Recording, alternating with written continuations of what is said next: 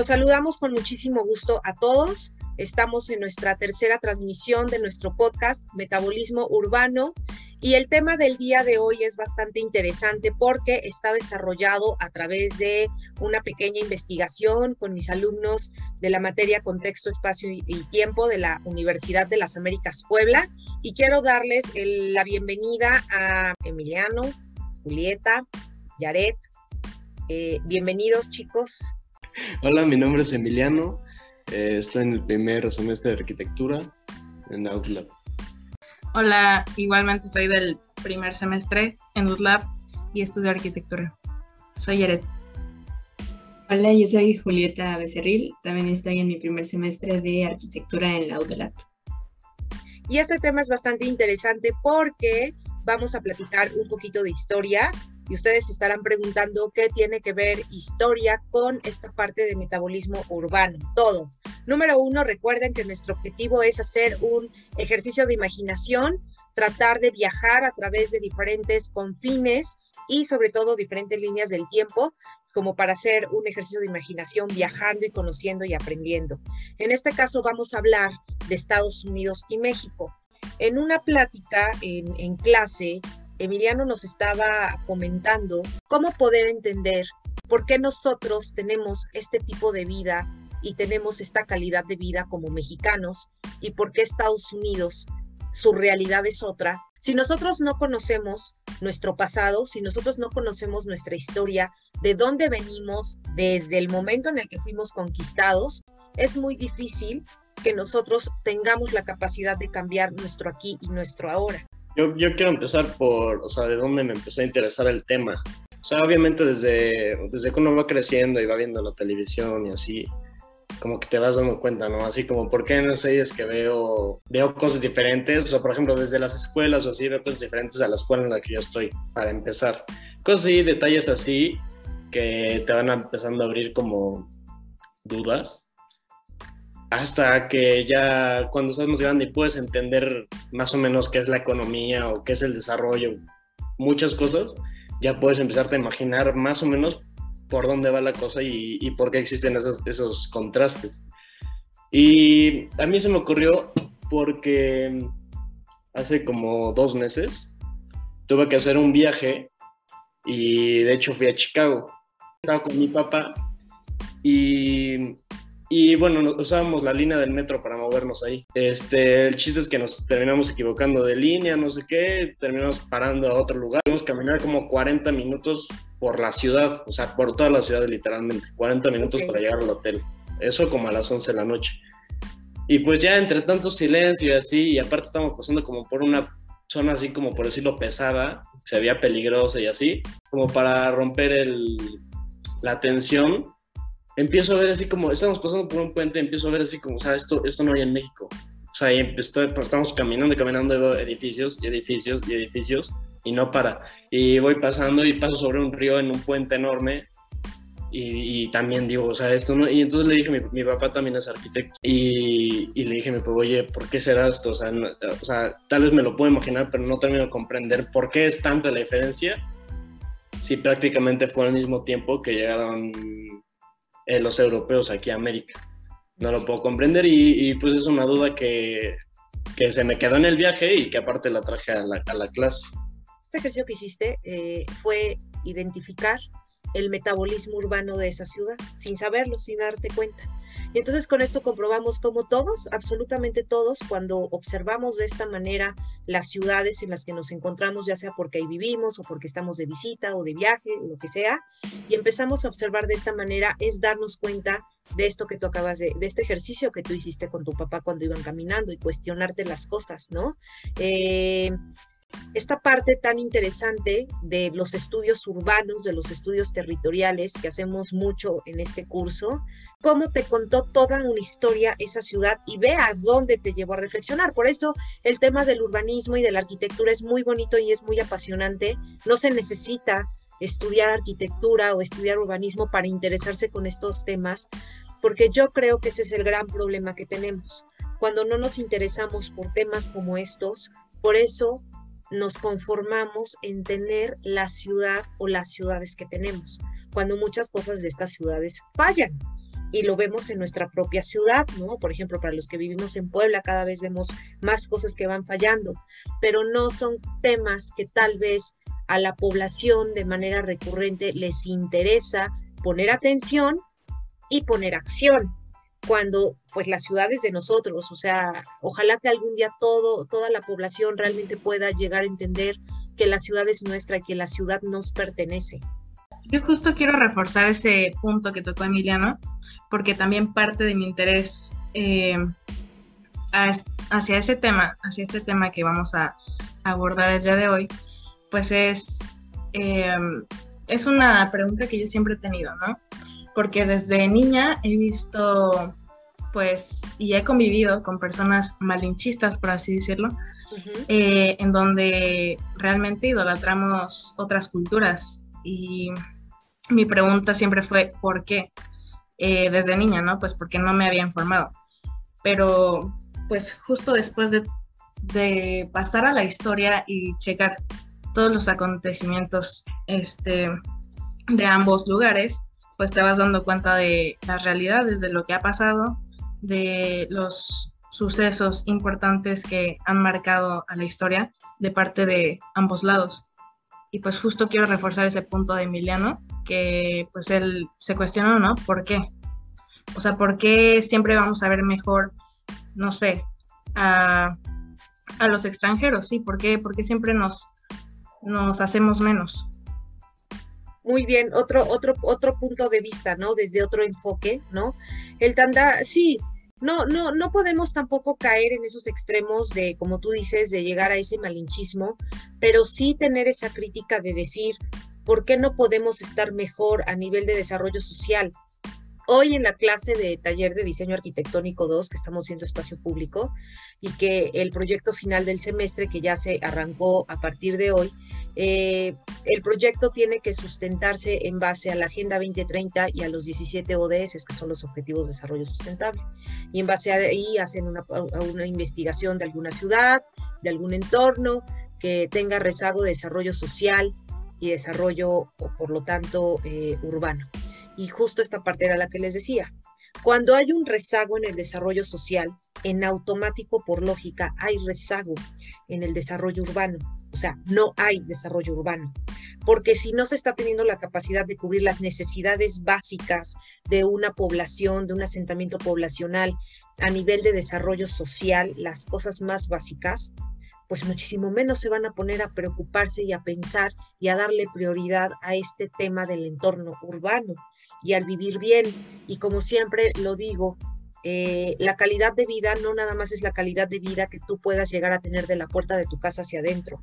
Eso es lo que a muchos países nos han hecho creer, como a los países latinos, que de la puerta de tu casa hacia adentro, esa es tu calidad de vida y ese es tu confort. Y ahora sí que como tú puedas vivir y como tú puedas tener tu casa y tu propiedad y todo, es tu calidad de vida. Es una verdadera mentira. La calidad de vida también viene de la puerta de tu casa para afuera qué tan, qué, qué tan urbanizada está tu calle, tu colonia, tu barrio, tu fraccionamiento, el entorno, que si tú te quieres ir caminando a, algún lugar en donde a lo mejor aguantas caminando uno o dos kilómetros para no tomar transporte, para no tomar, para no usar el coche, pues te das cuenta que no lo puedes hacer porque la infraestructura que hay en todo el recorrido que tienes que hacer es nula. Y aparte es peligroso y aparte no hay la infraestructura básica tal vez como alumbrado, tal vez como calles dignas, ni siquiera a veces hay banquetes. Eso ya no es que los gobiernos le den calidad de vida a sus ciudadanos. Entonces, creo que sí es importante cuestionarnos el por qué en otros países, no nada más en Estados Unidos, también en muchos países europeos, por qué su calidad de vida como ciudadano es muchísimo mayor que la de nosotros. Ya no somos un país eh, que podríamos catalogarnos como si fuéramos de tercer mundo, como si tuviéramos rezago, incluso a nivel, educa o sea, a nivel de educación, a nivel de universidades. En nuestro país se albergan muchas de las universidades más prestigiosas a nivel internacional.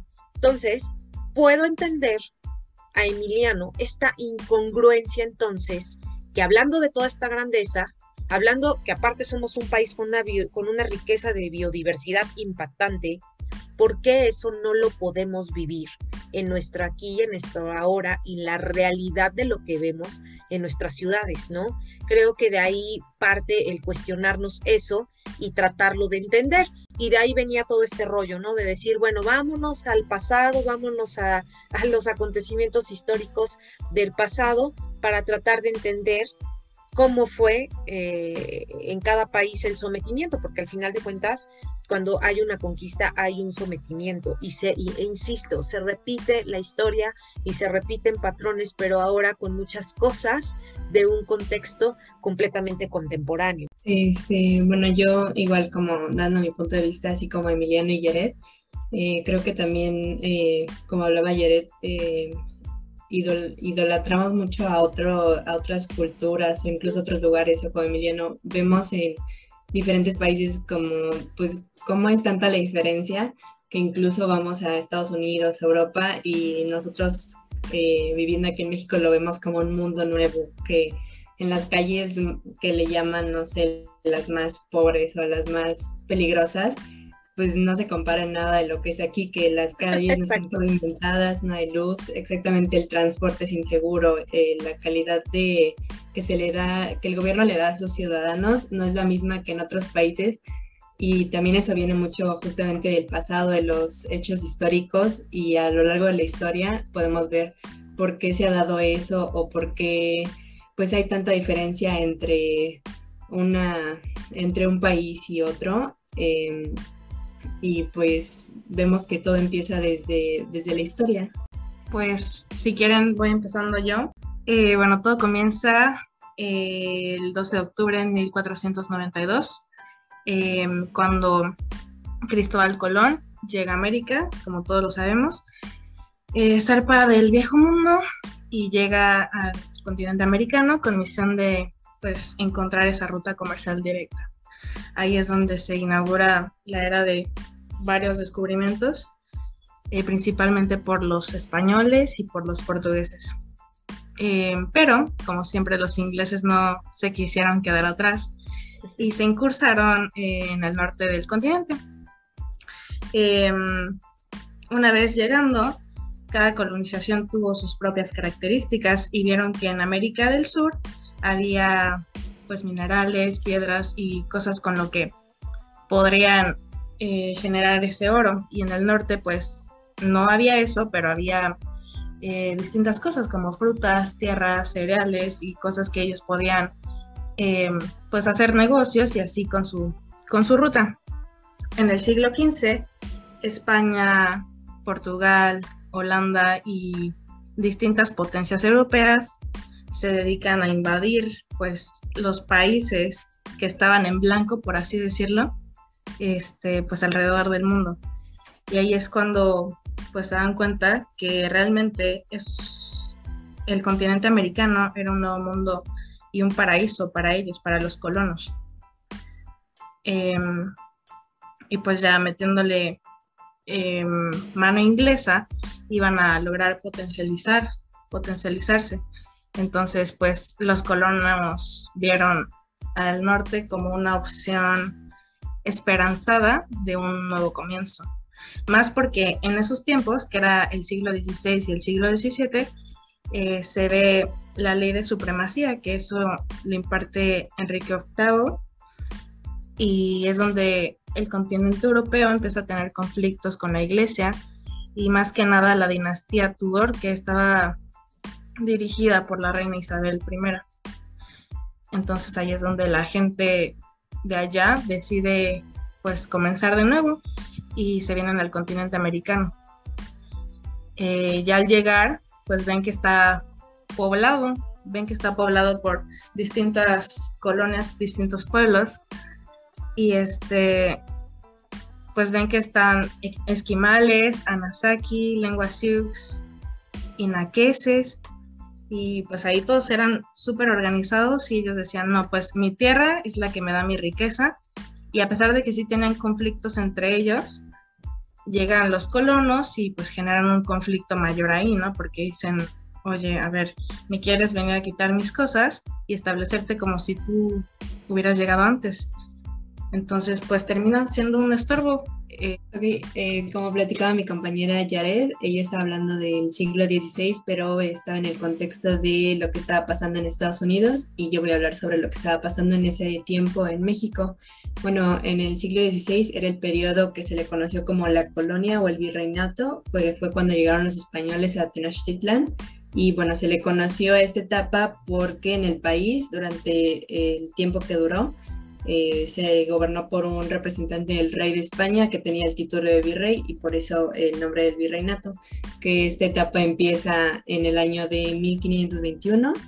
Eh, cae en el poder de los españoles la antigua ciudad de México Tenochtitlan y termina en 1821 en el que se declaró la, la independencia de México y bueno, básicamente fue también una época de muchos cambios culturales eh, también eh, de economía, cultura, eh, ideologías e incluso la religión, porque la religión que tenían los, los indígenas antes de la llegada de los españoles era una religión politeísta que era básicamente que creían en distintos y múltiples dioses y básicamente se basaban en los animales que tenían. Eh, tenemos muchos ejemplos, el más característico es Quetzalcoatl, que era la serpiente emplumada y era como sus mayores dioses. Y a partir de esto, eh, pues ellos tienen muchos dioses, pero a la llegada de los españoles cambia por una religión católica y empiezan a haber muchos cambios culturales y también eh, en cuanto a economía, ya que bueno, México era y sigue siendo un territorio eh, con diversos em, recursos naturales y bueno, poco a poco a lo largo de la historia se fueron explotando y a, bueno, a comparación de Estados Unidos eh, es un territorio con mucha riqueza en flora y fauna y también en cuanto a oro, en cuanto a petróleo eh, y otras características. ¿Qué consideran ustedes que aquí pudo haber existido eh, como punto de partida a nivel de la gran diferencia que existió entre ser colonizados por españoles, nosotros, y Estados Unidos, como decía Emiliano, pues es que nada más empezaron como que abajito, este, los, lo que ahora nosotros conocemos Los Ángeles, toda esa zona, y ya no quisieron irse al norte porque qué frío, porque qué inclemencias del tiempo, porque qué miedo, este, lloraron con las condiciones del clima y dijeron, vámonos para el centro sur, que ahí está súper rico todo. ¿Qué consideran ustedes? Ahí platiquen desde su perspectiva, ¿qué consideran que puede haber ahí un punto eh, clave o medular que pueda ser una de las primeras diferencias de nuestra realidad actual Estados Unidos-México? Yo, yo creo que para empezar, estamos hablando de dos países muy, bueno, no tan diferentes, pero lo que sí es muy cierto es que eran dos religiones diferentes. Los ingleses en ese momento eh, eran mayormente protestantes, que es una rama del cristianismo, lo que significa que, por decirlo en muy pocas palabras, sin explicar toda la religión, no perdían tanto tiempo en alabanzas y misa y rezar y así. Era solo creían en la Biblia y ya con eso. en eso se basaba su religión y tenían una educación em, que les enseñaba mucho a, a, querer, a buscar el crecimiento. Por otro lado, los españoles eran católicos. Eh, es, es, es, bien sabido que los católicos, no es que pierdan tiempo, es, es una forma fácil de decirlo, pero me refiero a que eh, utilizan más de su tiempo para dedicarle tiempo a la religión en misas, en oraciones, en todo ese tipo de cosas, y eso es algo, para empezar, que ya es diferente. las dos culturas, una, una, unos son protestantes y otros católicos. Aparte, bueno, ya sumándole todo eso, lo mismo que decíamos al principio, eh, toda la región de Estados Unidos no había nada, nada, nada, que, nada que encontrar. Por eso también los españoles dejaron de subir. Eh, los españoles empezaron a subir más o menos por California. De hecho, Los Ángeles y San Francisco son, son ciudades fundados por españoles. Y hay unas, hay unas ciudades en Florida, en Florida que también son fundadas por españoles. Y por lo mismo que empezaron a subir y a subir y no veían nada y aparte estaba el frío y no estaban cómodos, dijeron, ¿sabes qué? O sea, yo para qué quiero seguir abarcando más espacios y me puedo concentrar aquí, donde está el calorcito, están bonitas Sí. las playas, aquí puedo encontrar oro fácilmente, tengo un chorro de animales, o sea, cosas así que a simple vista parecen simples, pero que al final de cuentas son súper importantes y hasta el día de hoy los puedes ver reflejados en muchas cosas. Eh, también por eso mismo, de aquí en, en México llegaban y, y aquí los primeros que llegaron fueron eh, personas importantes, por decirlo de alguna manera, las élites, las élites españolas. Mientras se fue creciendo eh, las colonias españolas aquí en México, eh, lo que fue pasando es que las élites eh, tú creerás que como tienen dinero y son gente educada así, vienen a decir, no, pues vamos a hacer aquí tal y vamos a crecer con tal y vamos a ganar dinero con tal, cuando realmente es esto, que hasta la fecha sigue viendo, que dicen, no manches, qué bonito está. Y, con, y por ese mismo hecho es cuando entre las mismas élites se empiezan a ayudar como para no hacer nada. O sea. ¿sabes qué? O sea, se empiezan a decir entre ellos, ¿sabes qué? Si tú te quedas callado que no estamos haciendo nada, nos vamos a pasar mejor. Y nos echamos todo el dinero entre nosotros y no tenemos que decirle al rey que está en España en qué estamos usando nuestro dinero. Y entre ellos empieza a haber ya un tipo de corrupción desde el principio. Por otro lado, los ingleses, como no veían nada, no estaban cómodos, necesitaban buscar de dónde, a ver de dónde, cómo vamos a sobrevivir. Y eso, tú vas a ser dueño de eso, lo vas a ocupar como tú quieras, lo que tú encuentres va a ser tuyo, pero utilízalo para seguir creciendo. Y de esa manera es como empiezan a crecer. El gobierno les decía, tomas un, un cacho, te cobro como unos impuestos y motivas a la gente que empiece a, invertir, a gastar su dinero y, y, empieza a haber movimiento de dinero. Mientras que en México no había nada de movimiento. Se movía entre las mismas personas del dinero, pero no había crecimiento. Fíjense que, esto que acaba de decir, chicas, Emiliano, a mí ahorita me viene a la mente cómo, cómo darnos cuenta que cuando estamos en un territorio hostil, que es el que nos acaba de, escribir su compañero, cuando estamos en un territorio hostil, justo eh, el instinto de sobrevivencia y de supervivencia te, te, obliga a decir justo lo que dijiste, ¿cómo le vamos a hacer? ¿No? Y entonces vamos a ponernos a mover entre todos. Pero cuando estás en un ambiente no hostil, estás en un ambiente calientito, rico, cómodo, en donde todo parece un paraíso, no tienes necesidad de salir de un confort que ya tienes. Y entonces, ¿qué es lo que sucede? Todo es mentalidad. Todo, todo se convierte en mentalidad y desde ahí, desde esa mentalidad, parte completamente la visión que se tuvo de cómo llevar a cabo una conquista. Y no nada más de un territorio, de todo lo que está dentro de ese territorio. Ahora, algo, algo que también se me hace muy importante mencionar es eso, lo de los indígenas del norte, o sea, bueno, los indígenas que están en Estados Unidos uh -huh. y los indígenas de aquí. Siento que también, digo, no sé qué tan válida sea esta opinión que vaya a dar, pero allá en Estados Unidos hubo literalmente una aniquilación de, nativos americanos, o sea, literalmente una aniquilación. Bueno, y de este lado no, no existió, bueno, o claro que también hubo mucho, mucha violencia, pero fue más como, estás aquí, estás aquí y yo te voy a imponer mis creencias, mis religiones y, y todo. Y allá fue nada más, ¿sabes qué? Tú vas a desaparecer y los que quedaron los vamos a dejar aquí solitos en un rinconcito. Uh -huh. Y siento que también eso puede ser eh, una de las cosas que afectan hoy en día, que como que está ese como, como psicología como de enojo, como de que vinieron, ellos vinieron a, a, a, a imponernos sus, sus, creencias y todo, nos hicieron olvidarnos de las, de las nuestras y, y, y vive enojado, ¿no?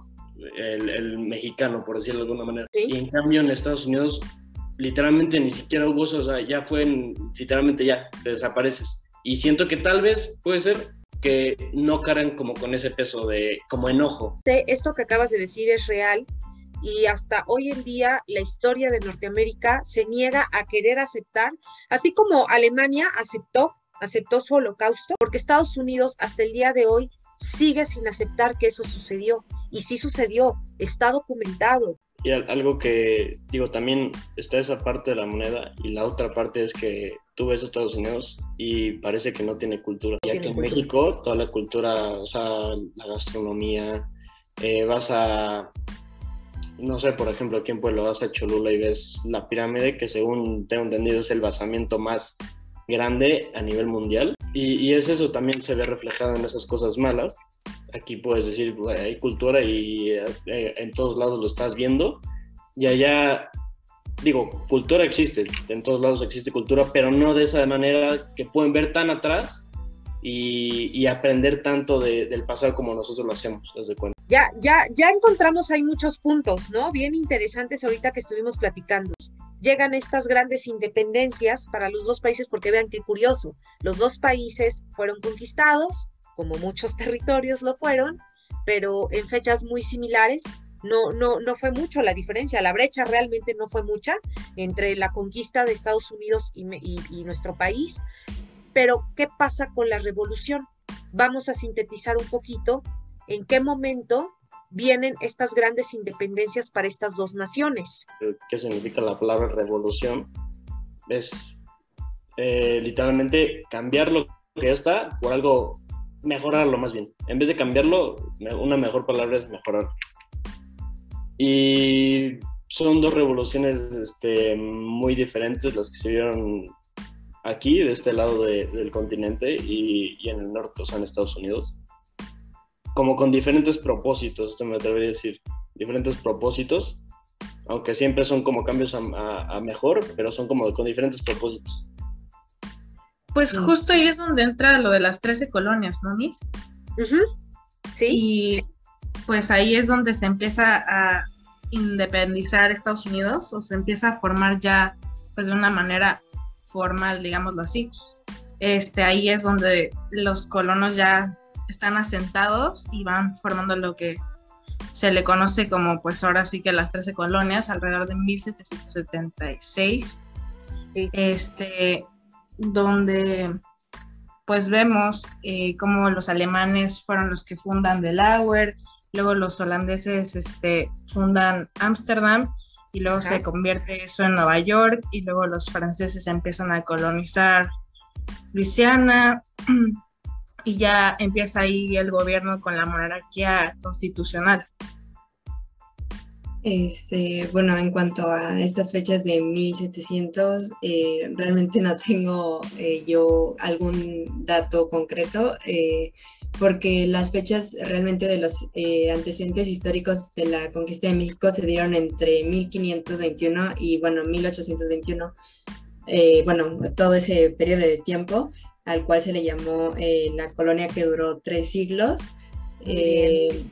pero este, realmente en, más o menos en esas fechas eh, yo leí sobre, bueno, que México tuvo tres eh, como oportunidades para independizarse y más o menos en el 1776 eh, más o menos tuvo como su, una de sus primeras oportunidades pero realmente ese ahorita es la, el único dato que puedo aportar porque digo, los, los otros datos, eh, los antecedentes son un poquito fechas un poquito más adelantadas o atrás.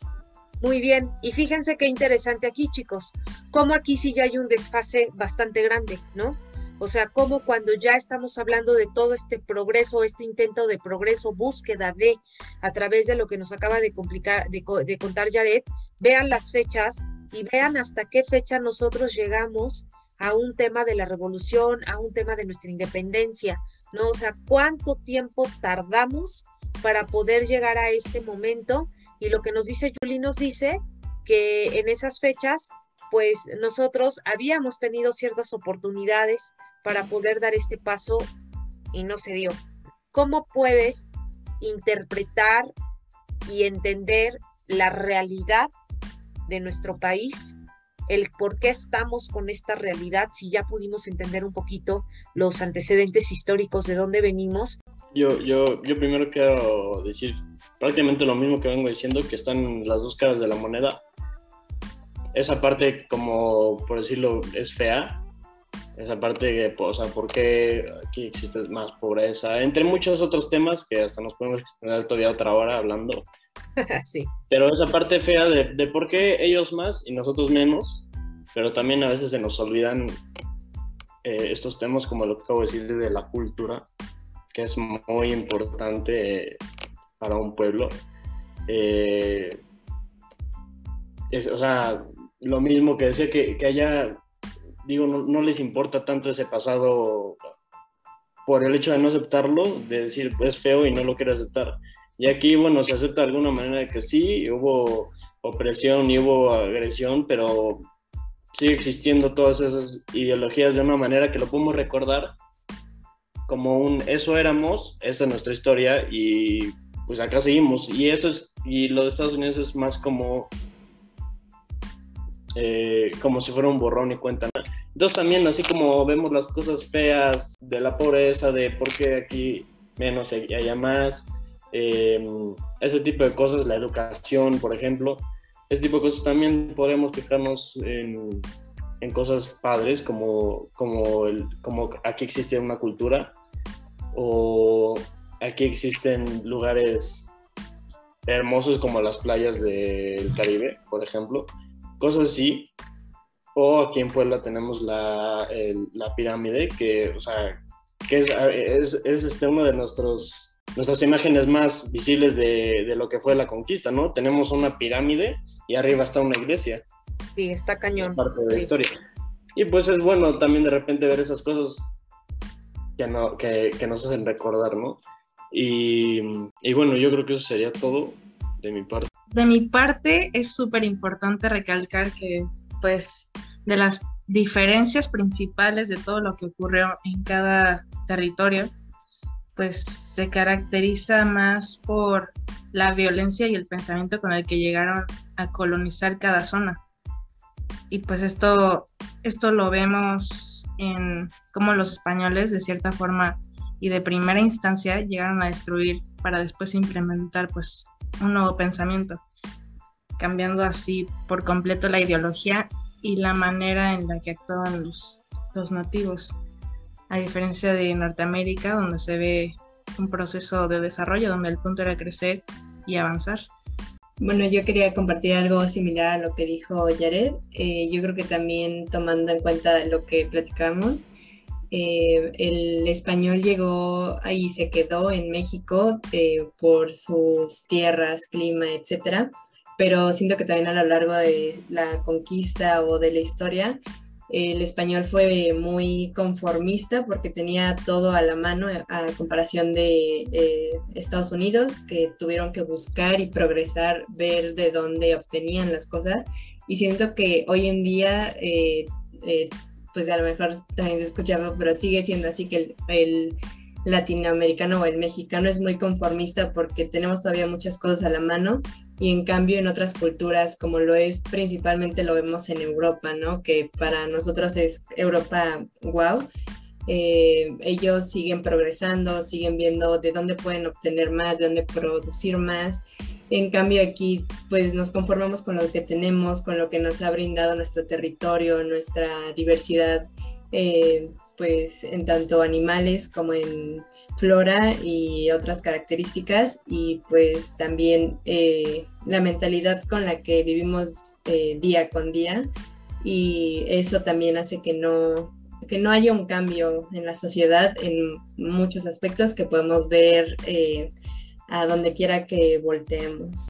Esto, estas tres reflexiones que hacen a mí me desembocan a, a llegar a, una, a un entendimiento que se basa en el conformismo.